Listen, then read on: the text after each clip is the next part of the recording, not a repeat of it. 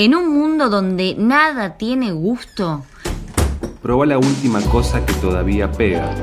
El cuartito de abogado. Libros, libros, y, libros. Lo demás, palabras. Son palabras. Son palabras.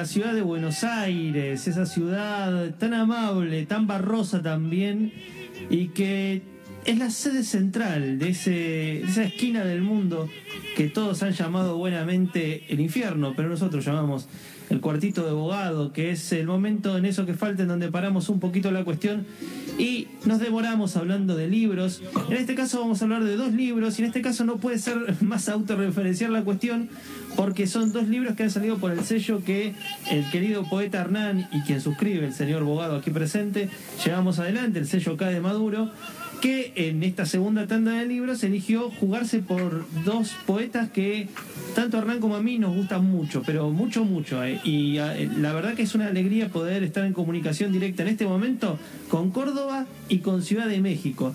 Estamos aquí con Nadia Zapag, que está ubicada ahí en la hermosa ciudad de Córdoba, y con Aquetzali Moreno, que está en la querida Ciudad de México. ¿Me pueden escuchar bien, jóvenes? Sí, sí, sí, te oímos. Qué bueno. Te oigo. Sí, muy bien. Que vos- fuerte y claro, como se decía aquí en una publicidad. Eh, Nadia querida, primera pregunta que te tengo aquí a la izquierda y uno siempre tiene que empezar por ahí. Eh, la pregunta que corresponde es, ¿cómo fue que llegaste a este libro que se llama Una casa de agua, que salió hace muy poco y que reúne parte de tu producción? Y que también sé que es tu segundo libro, ¿no? La pregunta es esa, ¿cómo pasás de ese primer libro a este segundo texto? Bien. Bueno, yo a partir de mi primer libro podría ser peor, que más bien es un libro de narrativa y prosa. Eh, obviamente seguí escribiendo porque venía con un- una potencia de escritura, eh, viajando muchísimo, recolectando mucho imágenes y bueno, seguí escribiendo y había dividido, digamos, toda la escritura esta que iba recolectando en tres posibles libros. Uno se iba a llamar tiroiditis de Hashimoto, el otro se iba a llamar por macho y el otro todavía estaba como en veremos y decidí como empezar un taller de poesía vía Skype eh, en la cuarentena e invitada por Hernán y, y de ahí fue que, que terminé, digamos, de armar una casa de agua, que el título también me atraviesa un montón. Eh, después de tantos viajes y de haber escrito tanto en movimiento, como centrar todo eso en una casa de agua, que a la vez también tiene un movimiento, eh, es que surge este libro de poesía. Eh, eso, digamos, en realidad yo venía escribiendo y, y dividiendo como en mi idea iban a ser tres posibles libros, ¿viste? Y terminó siendo un libro potente. La verdad que estoy muy contenta. Igual los otros dos títulos están buenísimos, guardátelos para... sí, sí, sí, todo, todo se guarda, todo se guarda. se guarda. Eh, a Quetzali la misma pregunta, ¿no? Igual lo- la cuestión con la Quetzali era que nosotros editamos aquí en Argentina material de dos libros que habían salido en México. La pregunta eh, un poco tiene que ver con lo, lo mismo que le pregunté a Nadia. ¿Cómo llegaste al, al resultado que aquí editamos con el título de Relámpago en la Sangre? Eh, bueno, pues primero quiero saludarlos a todos, a todas, todes. Es muy emocionante escuchar a Nadia aquí en vivo, su voz. Eh, eso, primero quería manifestarlo. Eh, y bueno, lo, lo siguiente era que a- ambos libros están, están muy, muy vinculados, creo que están cortados con, con la misma tela. Eh, el primero, digamos, nada queda en pie, era una, una pequeña plaqueta, pero tenía todavía bastantes dientes, bastantes dientes, pero, mm, me, me- me emocionaba que saliera. ¿Qué, qué impacto sentís que, que surgió con la presentación del libro?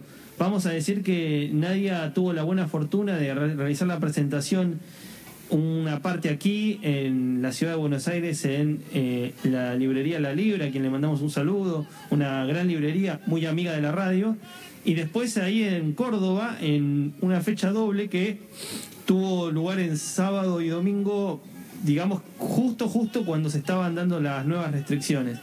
Eh, digamos que fue justito, porque estaba ahí de, no presentarse. Hubo una experiencia entonces de recepción. ¿Qué sentís que, que, movilizó, por lo menos en los lectores, en las devoluciones que te habrán hecho? Sí, eh, diría, cito a Enrique Iglesias, fue como una experiencia religiosa realmente, porque muy de procesión, así, o sea, así lo tomo, como que fue poder salir y salir con esto fue hermoso, o sea, yo, yo realmente, bueno, soy consciente de todo lo que está pasando y, y vengo bastante encerrada estuvo bueno eh, esto también, ¿no? Que salga un libro en medio de una pandemia, es un montón, y poder presentarlo en justo, o sea, a ver que todo se haya sincronizado tan hermoso para que en el momento de decir, bueno, puedo hacerme un viaje después de ser tan viajera y no poder viajar más, y viajar para presentar el libro y que salga todo bien y de hecho después poder hacerlo acá en Córdoba también con dos fechas porque la primera se había llenado el cupo, fuimos también muy consideradas en eso de, bueno, de ver el tema del cupo en los lugares,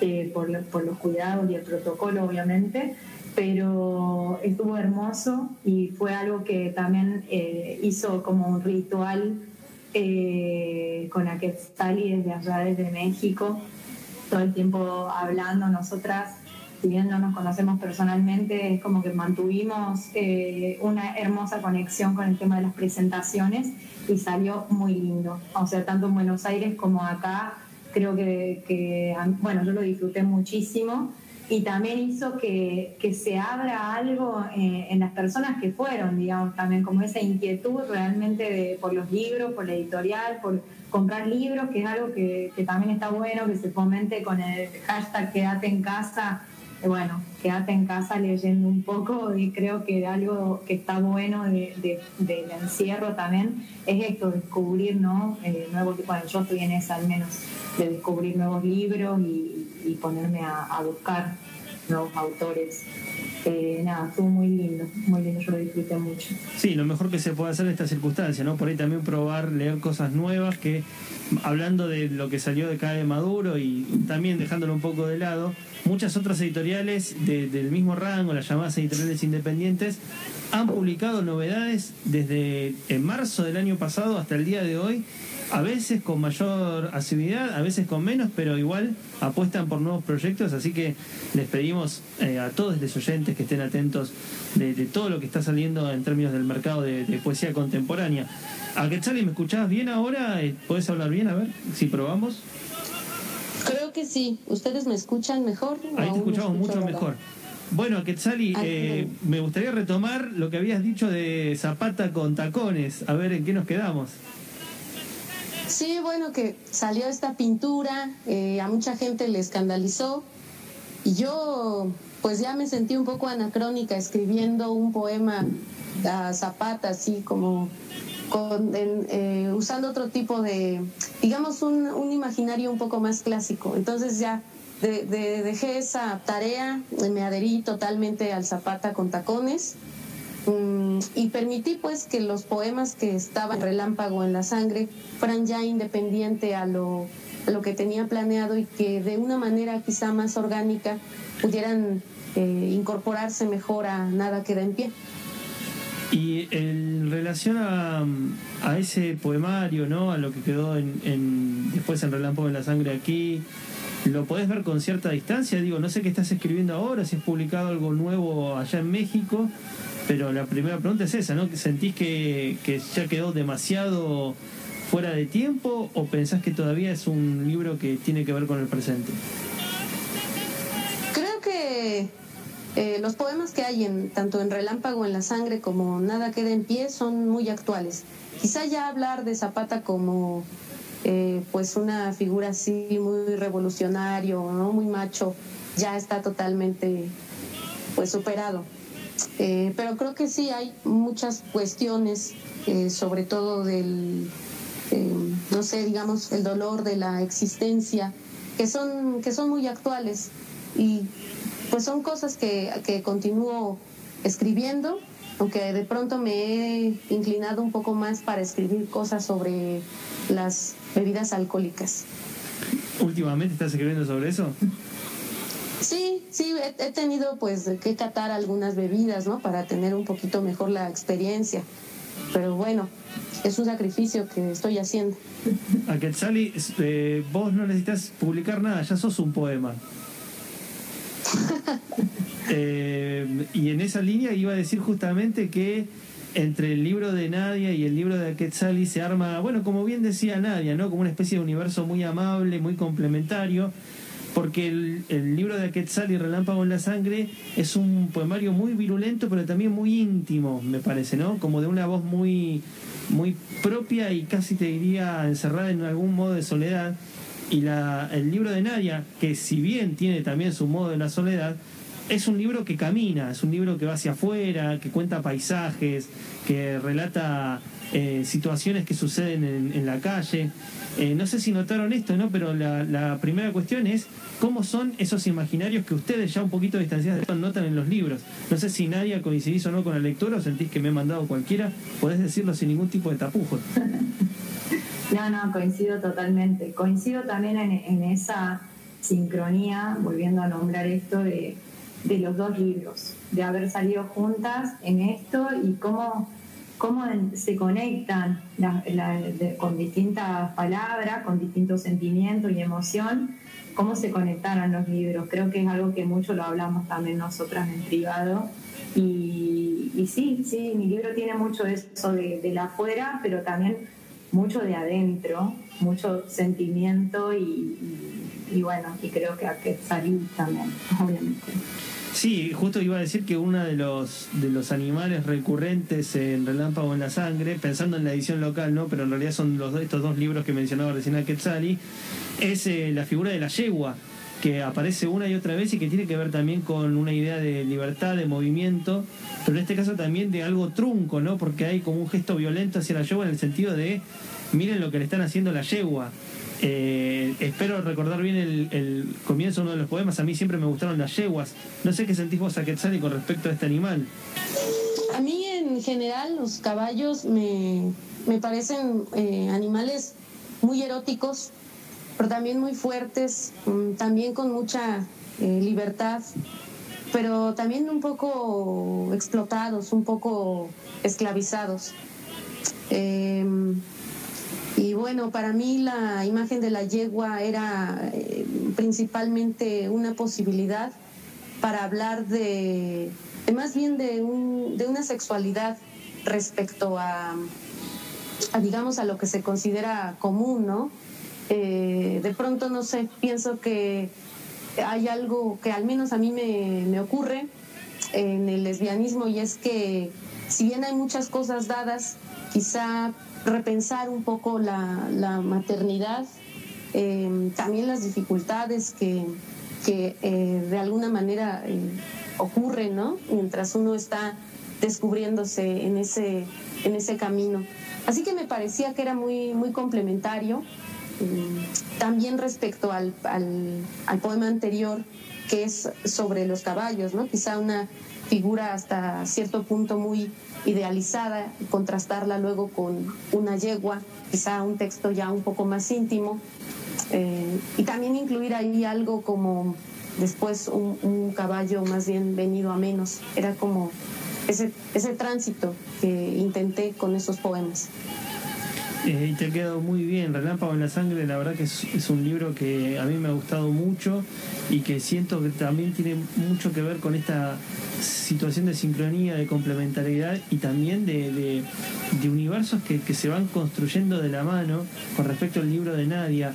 Nadia es eh, alguien que ha nacido en Salta, que ahora está residiendo en Córdoba y que justamente en el título mismo, Una casa de agua, uno siente que es un poemario que va mucho por el exterior, pero que siempre tiene como ese fantasma recurrente del hogar, ¿no? De una, la búsqueda de un hogar siempre débil, siempre frágil, y que por otro lado eh, va muy, muy también de la mano con esta idea del nombre propio. ¿Por qué digo esto?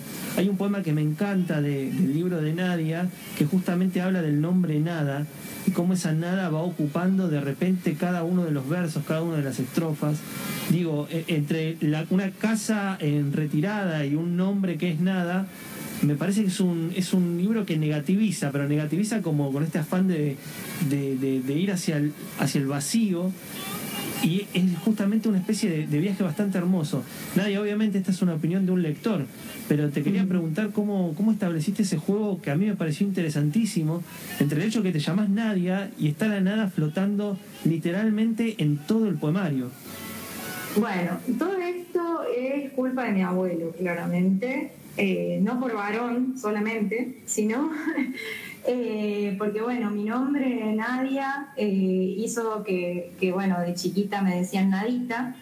Y eso me ha creado una, un- una cuestión muy...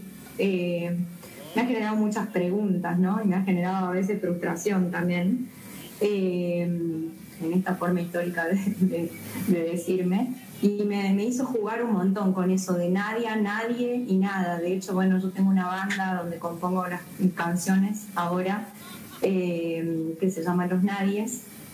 Eh, y ese poema a mí, eh, cuando salió, digamos, fue eso, porque tengo una cosa también de vértigo que me genera la nada, pero en la nada encuentro mi todo siempre. Y como soy tan extremista, es como que la necesito. Entonces, en parte, creo que a esta altura llegué a amigarme con la nada que soy, que somos, creo, porque está bueno, digamos, también eh, saludarse así, en la nada, encontrarse en la nada, para poder ir a algo.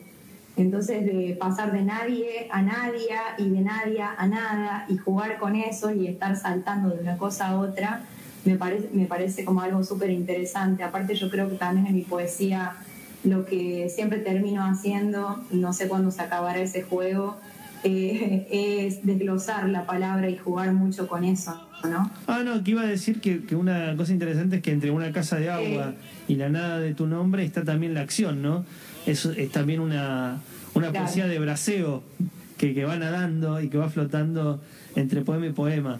Y que tiene algunos poemas, va, Sí, yo sí, me sí. acuerdo uno puntual en donde entra también la política y me hizo acordar muchísimo a una cosa muy de, de algunos poetas cordobeses, no sé si será la beta cordobesa de- en tu residencia como el, el tan querido Vicente Luis, Espero que pero no.